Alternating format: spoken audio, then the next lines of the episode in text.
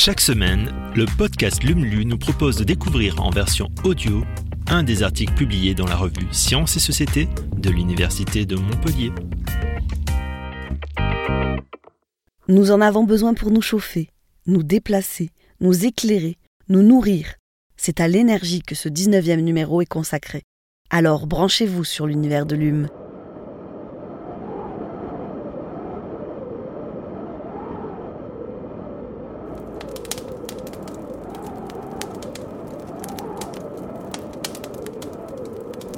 Baisser le chauffage, ce n'est pas juste un choix environnemental.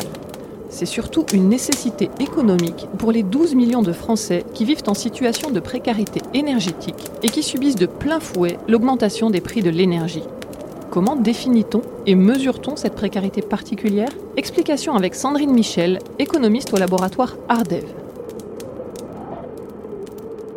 Sandrine Michel, pour commencer, comment est-ce qu'on définit ce qu'est la précarité énergétique? Alors le concept même de précarité énergétique est apparu au Royaume-Uni dans les années 90 suite à la dérégulation du secteur de l'énergie. Le Parlement européen l'a défini comme la situation dans laquelle un ménage est obligé de dépenser plus de 10% de ses revenus pour chauffer et éclairer son domicile selon une norme acceptable. Il existe également une définition française arrêtée en 2010 par la loi Grenelle II de l'environnement qui dit qu'est en situation de précarité énergétique une personne qui éprouve dans son logement des difficultés particulières à disposer de la fourniture d'énergie nécessaire à la satisfaction de ses besoins élémentaires en raison de l'inadaptation de ses ressources et de ses conditions d'habitat. Cette définition, vous l'avez dit, elle est de 2010, mais est-ce qu'elle est toujours en adéquation avec la situation actuelle? Alors le contexte de l'époque, il était bien différent. D'une part parce qu'en 2010, le prix de l'énergie ne variait pas dans les proportions actuelles, mais aussi parce qu'à cette période, l'inflation était pour ainsi dire anesthésiée, alors qu'aujourd'hui, son retour provoque un fort ralentissement du pouvoir d'achat. D'autre part, il faut noter que cette définition est aveugle sur la question des transports, alors que la dépense énergétique des ménages est consacrée pour moitié au logement et pour moitié à la mobilité. Alors cette précarité énergétique, de quel facteur est-ce qu'elle résulte? Elle résulte en premier lieu de la précarité économique et elle est donc en lien avec la pauvreté. Mais la précarité énergétique fait également intervenir le prix de l'énergie qui fluctue, le niveau de ressources des ménages, leurs pratiques, mais aussi la qualité de l'habitat et de l'équipement de chauffage. C'est d'ailleurs un point essentiel quand on sait que selon l'enquête Phébus menée par l'Agence de l'environnement et de la maîtrise de l'énergie, l'ADEME, en 2018, 7,4 millions de ménages vivent dans des logements au diagnostic de performance énergétique classé F ou G les fameuses passoires thermiques. Un chiffre qui passe même à 11 millions de ménages selon la Fondation L'Abbé Pierre. Pour y remédier, la première loi sur la rénovation énergétique a vu le jour en 2015. Mais il faut bien constater qu'avec 50 000 rénovations de logements par an, le projet avance à la vitesse d'un escargot sous Prozac. Et alors, est-ce qu'on peut chiffrer les conséquences économiques pour les habitants de ces fameuses passoires thermiques dont vous parlez? Alors on estime que pour une passoire thermique, la dépense annuelle de chauffage moyenne s'établit entre 5 000 et 6 000 euros par an. Il y a une double peine de la pauvreté. Les ménages les plus pauvres accèdent aux logements les moins bien isolés et ce sont eux qui subissent le plus l'augmentation du prix de l'énergie. Alors justement, ces Français qui souffrent aujourd'hui de cette précarité énergétique, est-ce qu'on sait les définir? Qui sont-ils?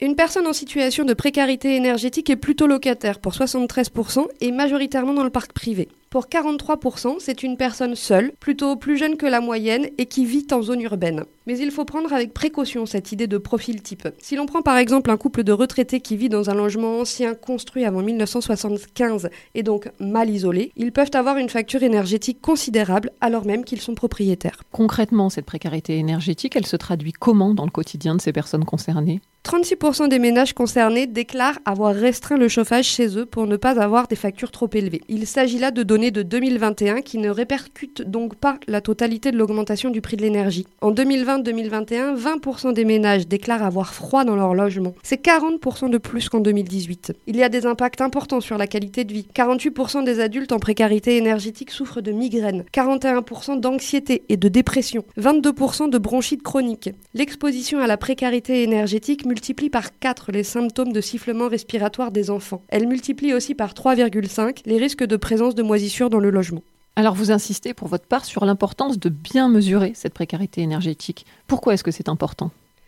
Alors justement, parce que les mesures unidimensionnelles qui ne tiennent compte que du revenu ne reflètent pas cette réalité. Il existe une deuxième manière de mesurer la précarité énergétique, multidimensionnelle celle-là, qui intègre non seulement les dimensions financières, mais aussi le confort du logement, les ressentis des habitants, leur sécurité, leur santé, l'environnement. Et tout ça permet d'avoir une mesure plus complexe et plus fine. Cette approche multidimensionnelle est certes plus difficile à mettre en œuvre, mais elle donne une définition plus précise et montre clairement que le chantier de la précarité énergétique est considéré une meilleure définition qui permettrait aussi de mieux cibler les publics et d'améliorer l'efficacité des moyens d'action.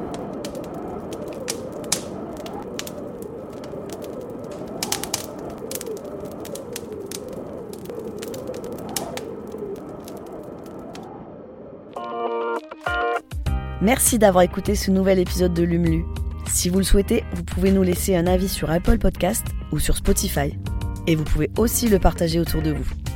À la semaine prochaine pour un nouvel épisode.